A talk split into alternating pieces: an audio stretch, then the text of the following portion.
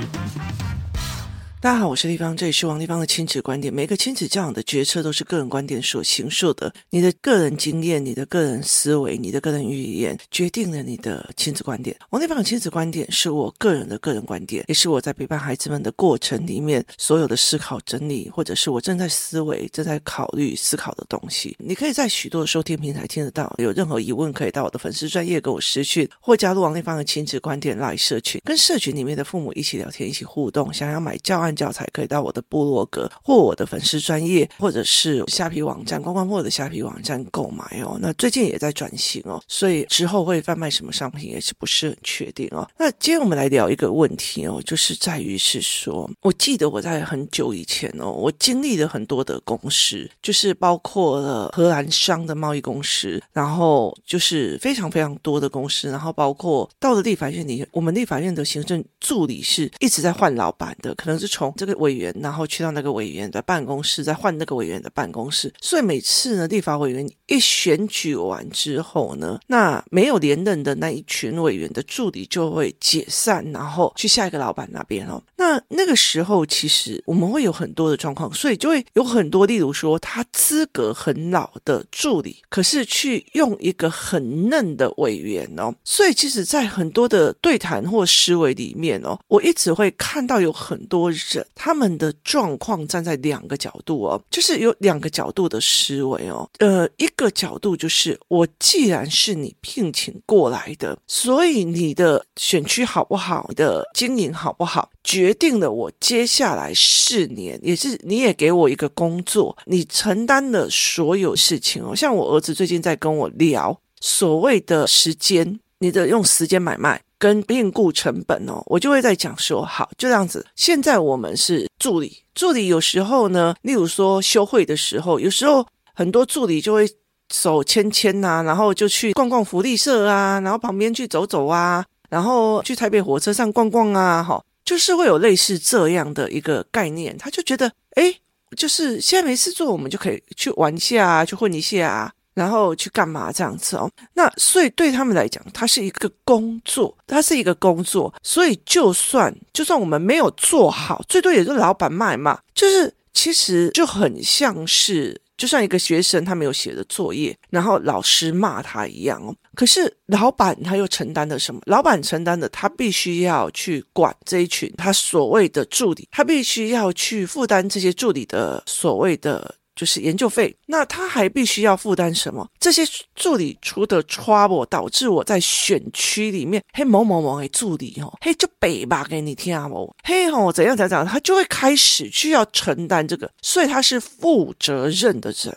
所以我就跟我儿子在讲说，好，一个建筑工人，然后他上面是一个包商，所以包商看起来去求取中间的费用，但是他负担的责任相对多哦。他有一个聘雇工，他就会有一个家庭的责任。他如果有十个聘雇工，他就要负责这十个家庭的呃薪资啊，然后包括培训啊，包括他把人家那个什么下水道跟什么自来水接错管呐，其实那都是你要去负担那其中的成本，就要挖起来。在重用那个成本，包括那些工干嘛，都是要负责的。那你小商场承包商，接下来就是建设公司，建设公司发包给小的承包商。那建设公司又有水电，又有泥作，又有木工。好，他承包他称的责任，他呃所必须要去顶的现金流的压力又更多了哦，所以他的利润又看起来建设公司又比。承包商赚，然后承包商又比工人赚。好，再往上一点，开发商，开发商他又必须去兼顾所有的呃土地成本啊、土地压力呀、啊，然后建材成本呐、啊，那些有的没有。所以当他责任越大，他的薪资越高。可是那个时候，很多的人他并不是这样子想的哦，所以有很多的工人会去抱怨所谓的包商。那包商呢，就会跟聘雇人员中间有不爽，走到哪里都这样。所以就是国会助理会去骂他的老板，然后呢会抱怨他的老板，然后贸易公司的那些小姐，就是那些所谓的行政人员呐、啊、OPE 啊那些人，他就会开始抱怨他的老板。就是聚在一起，一群女生啊，中午一起去吃饭啊，然后就开始抱怨，抱怨主管，抱怨谁这样子哦。所以其实你。都会看到，就是主管跟主管一起吃饭，然后呢，小员工跟小员工一起吃饭，老板就跟老板一起吃饭。那等于是老板在抱怨员工不好，然后员工在抱怨老板不好。可是打破这两个认知的是，呃，我之前用一个大姐，就是立法院那个大姐，然后跟另外一个我曾经一起合作过的人哦，他们用的一个东西叫做“我被病故而来，所以我要帮老板解决问题”哦。包括现在嘉宾也是，我如果有个思维，他会跑在我前面，就把一些某些事情，例如说做影片，他就会去研究好。他的概念并不是在领一个时薪，而是在。帮你解决一个问题，而不是帮他解决生活费的问题。所以这是两种不同的思维哦。所以人的选择有很多，有些人是为了工作而选择一个，就是为了要养家糊口；有人为了薪水做一件事情，有人为了责任在做一件事情，有人为了使命。同样一个医生，有人为了啊这份工作啊，我也才可以加班的饿啊，我也才有收入就好。有个人会觉得这是我救人的责任，哈。那像有些医生就会觉得这是我的使命，我要让高危险妊娠的这一群人哦，就是。是减少他生孩子的危险，好，这是完全不一样的思维。那这两三个人是让我看到的是我在帮你解决问题，甚至我在帮你处理可能会发生的问题哦。所以其实在这个助理，就是大助理那时候来哦，他本来已经在我们的老板手下做了十几年，后来就去别的地方。等他回归的时候，就像空降一样哦。那个时候很多人都很不舒服哦。可是他空降了将近两个月，我终于知道了，他完完全全不是站在一个小助理的角色，他完完全全就是站在一个他是立法委员的辅助人员，然后帮老板解决很多问题的这个思维模式哦。好，那我们再回归来所谓的亲子教养哦。亲子教养，我其实有一天就是呃，很多人他其实来找我的一个很大的一个问题点是在于跟我讲说。丽芳，我的小孩在学校过动啊，然后有时候上课就一直发问呐、然后都不会忍下来，然后老师有进度的问题呀、然后老师叫他忍一下，等一下再问，他又受不了啊，你为什么不回答我？那所以其实很多的问题点哦，其实是这样子在思维的。那很多的老师就会说啊，那你就是去把它当成去过动啊，去干嘛这样？那我之前有提过一个案例，有一个一个小孩就是上课上一半就会想要走开，想要想要走开，为什么？因为他脑袋动太快，所以他就会觉得哦，这无聊了，我想要走，这是无聊就会想要走，那他就变成被说过动这样。那有一个小孩是他常常干的一件什么事情？他常常干一件事情就是。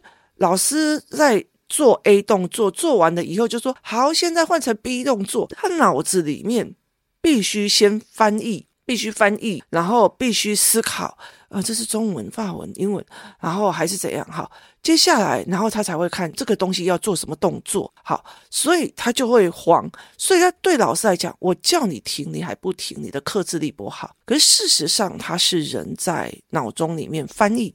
好。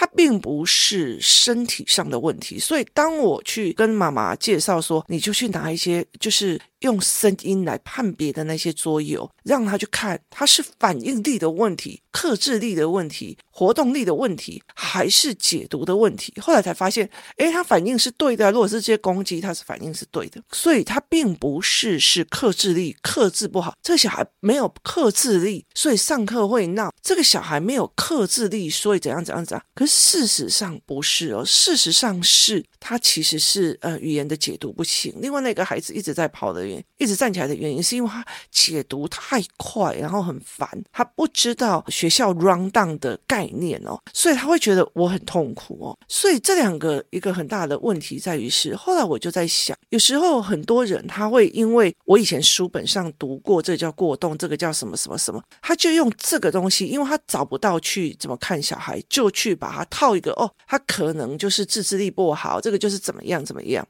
可是因为我不是一个学科上出来的人哦，那我们政治的训练是要去站在就是穿对方的鞋子，所以每次只要有小孩他跟我讲说，哎，这个小孩写字怎样，那我就会说，那你拍影片给我看，我我会在整个身体跟身心里面去模仿他在写的感觉，他的那个动作，然后去感官他的为什么会这么的痛，哈，为什么会这么的不舒服，所以。其实很多的父母来跟我谈说：“哎，丽芳，我想要问你哦，我的小孩被安亲班老师讲讲怎样怎样怎样怎样，然后我的小孩被老师讲讲讲讲讲怎样，例如说他常常骂我，就要顶我嘴这样子，我那时候就会开始想一件事情哦，我们到底想要解决谁的问题？我们到底是想要解决什么问题？解决安亲班老师没有办法管控他的问题，还是解决老师上课的进度问题，还是解决孩子的认知问题？如果这个孩子听到一个指令，要先判别到底是三国语言的哪一国语言，哪一国语言之后又要判别这个语言里面的这一句话是什么意思，然后发判别这个意思之后，才要想说，哦，对，我好像做个动作，导致他上一个动作一直都没有停在想这个事。我可以说他克制力不好吗？我可以逼他不听指令吗？我可以说他讲都讲不听吗？不是嘛？我说他克制力不好，讲都讲不听，然后会干扰东西。其实，当你就把这件事情解决的时候，是我们要解决妈妈跟老师的问题。可是问题在于是怎么去解决这个孩子的困难，这个孩子在这个翻译逻辑的困难。所以第一件事情就是语汇量要冲高嘛，因为它每一个语汇量就是差不多，英文跟中文跟法语的水准都会在同样一个年纪的 level，所以你必须要语汇量增高，然后语言跟文字图形要做得很快，或者语文跟行动跟动作要做得很好，所以这才是一个你先帮小孩解决了他的痛苦，他就不会这样去做防御了。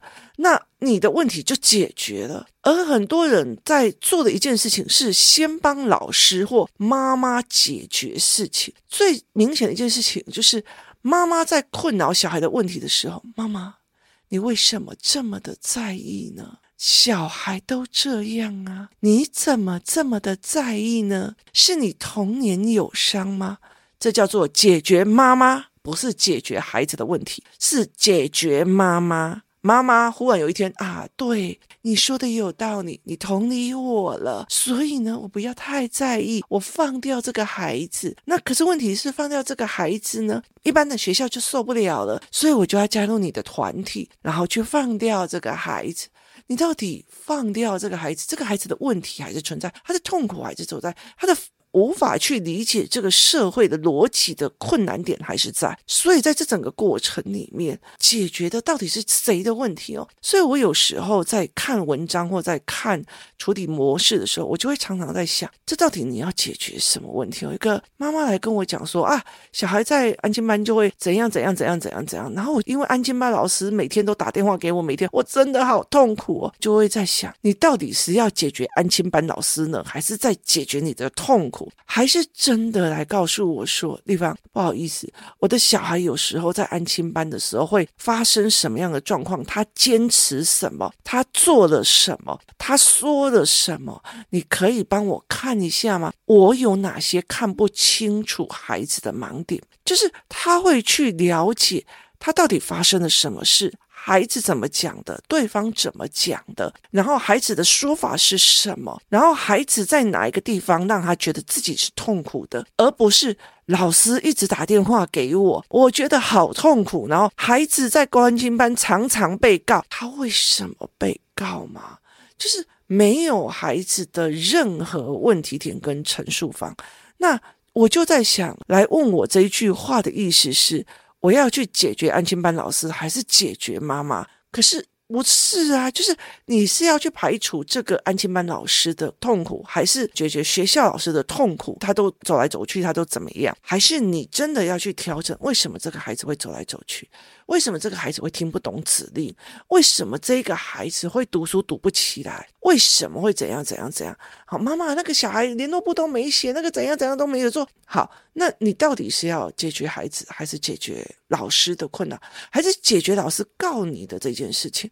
这是三种思维哦。所以，像我的儿子，他有一些书写障碍，他到现在四年级下学期，他可以跟你谈聘雇者成本，跟约聘雇成本。可是问题是，他要写字，他就很痛苦。所以我常常会去跟老师讲，老师不好意思哦，因为他是这样，你给我一点点时间，我陪他把它练起来。你给我一点点时间，我陪我的儿子把这件事情练。起来，例如说他数学，他就回来跟我讲，妈，我再怎么样听都听不懂。可是我接到老师多少的反应，你的儿子上课都不专心，上课都不专心，上课都不专心。我后来就会理解一件事情，不管我儿子再怎么专心，都听不懂这种教学的逻辑。哈，不是说老师教学不好，一样数学，不管是小数、分数或任何的，就是试着运算，它有好几种的思维模式。那我儿子需要的是量感跟图形化的思维模式。所以老师如果一直在讲，所以这小数点乘以这里，然后这里的小数点就应该，它完全变成文字的处理模式或高端语言的处理模式的话，我的儿子就会宕机，宕机他就不会专心。所以后来我。想的方法是我特别为我儿子去找了教案，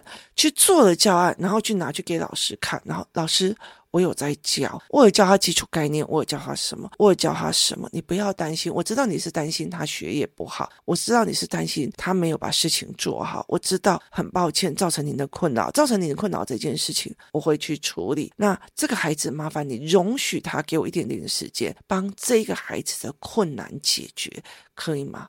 所以。我站在的一个立场是，我很积极的用其他的方法在帮我儿子解决我儿子的困难点，然后去请求老师给我一点点的时间，让我就是可以去处理。所以后来老师有跟我讲，哦，他写字也变漂亮了啊，他怎么样也用什么了，他到现在都还是听得进去，就是老师在讲他，所以老师也去帮他争取了很多的机会。所以这整个概念跟思维是这个样子的，它完全是。我在中间点，我最终最终，他小学一年级的老师有一天，他升三年级的时候就会离开他的生命。那他如果三四年级，这个三四年级的老师会影响到他，可是终究有一天我们会分开，他会变换老师，什么有的没有。他是生命里面的一个，可是这个孩子是我生命里面的一个。他从小从出生，他到他大，他的一举一动，他的一个痛苦或者一个关卡没有。有过都会很在在的去影响我的心情或我的人生，所以其实我后来就会觉得说，不是在帮老师解决孩子，是在帮孩子解决问题。我不是在帮老师解决孩子带来的痛苦跟问题点，我也不是在帮我解决。哦，老师，你就要知道啊，这小孩真的是很肮脏的，这个小孩真的是很麻烦的，这个小孩怎样呢？我也不是要解决你妈妈的问题。我觉得你如果要解决妈妈的心情状况，很多地方他都可以去。后来到最后哦，很多都还会走到身心灵状况去。我就啊，我是让阳光抚养我心情得到一个平静，然后我就可以把我的小孩暂时。放下，问题还在那里，是你自己心里假装平静，所以那不会去处理的问题点。所以后来我其实在想一件事情哦，我觉得你过动，我觉得你不专注，我觉得你怎样怎样怎样。其实很大的原因是因为是课堂上的运作方式，你不符合我的 run down 的处理模式，所以你才会让我觉得困扰。你让我觉得困扰了，我就去跟妈妈反映，然后妈妈就来解决困扰，还是解决孩子。不是嘛？那解决老师的困扰，然后可是问题在于是老师的困扰是孩子的问题解决的，所以到最后你要去解决谁的问题？最终你要去解决孩子的问题。你要去解决孩子的问题，不是解决别人。我的小孩就是会乱打人呐、你们大家怎么都不同理他？你在解决别人对他的观感，可是不解决孩子的问题。哦，我的小孩就是克制不住啊！所以谁叫你要把那么好的玩具拿过来？呃，难怪他会想要拿走。好、你要解决的是你孩子分不清物权的问题。而不是去去解决，你凭什么要把那么好的玩具拿来学校引诱我儿子？你不是解决别人，所以这整个解决问题的一个思维是完全不一样的哦。那你是怎么去思考这一点？其实就是活动带领员啊，或者是说一些工作室里面妈妈，我有时候会让他们去引导他们去看他这个问题点在哪，就是这一个求助的模式在哪里。他在告诉你，本人呢已经呢。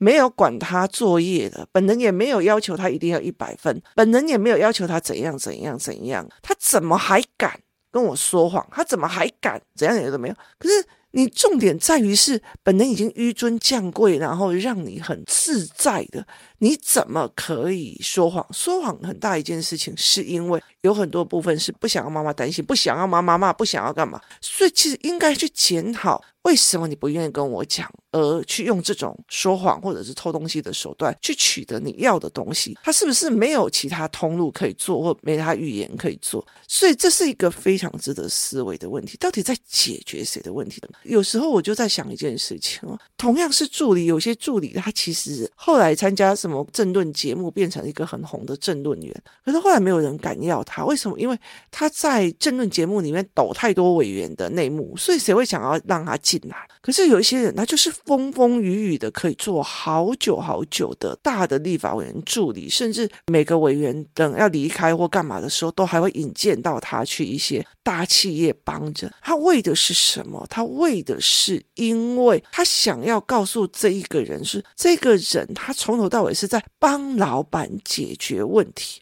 他不是拿了一点薪水，还没怪老板、骂老板什么有的没有，然后到最后所有的东西都还要拼老板的水电、拼老板的东西、拼老板的空间。他不是这样，就是这群人造成的老板的困扰的，他是一个约聘聘雇成本上的加剧。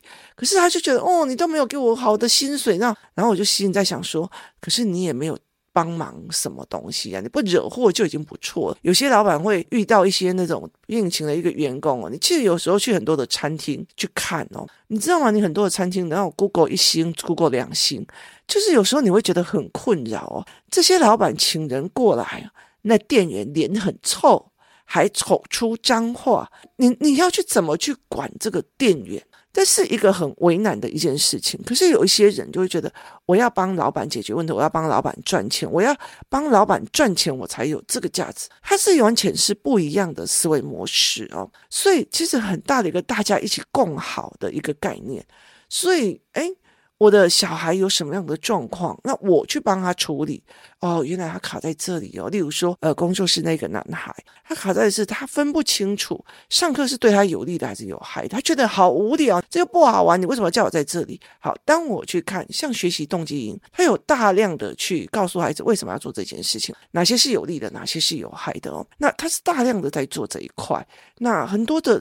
概念都是从这里起来的，怎么去看一件事情，怎么去 handle 一件事情，它很大的一个原因在于是，我知道小孩分不清楚什么东西真的对他有利，什么东西真的对他有害，所以我让孩子改变认知，我去帮助孩子脱离他为什么大人都要逼我们读书，都要逼我们读书的原因，是因为他看到的东西跟你看到的解读跟认知是不一样，所以其实就是调整孩子的认知。然后用教案，用很多的对谈去把它调整过来，这小孩就调整过来的哦。所以很多的时候，我在看别人在问我事情的时候，或者是一些私讯啊，或者干嘛，我就会一直想一件事情：现在这样子的陈述方法，这个妈妈到底要我解决谁的问题？到底她想要帮的人是谁？是帮老师，还是帮自己的小孩，还是帮自己？这才是最重要的一个思维模式哦。今天谢谢大家收听，我们明天见。ハハハハ!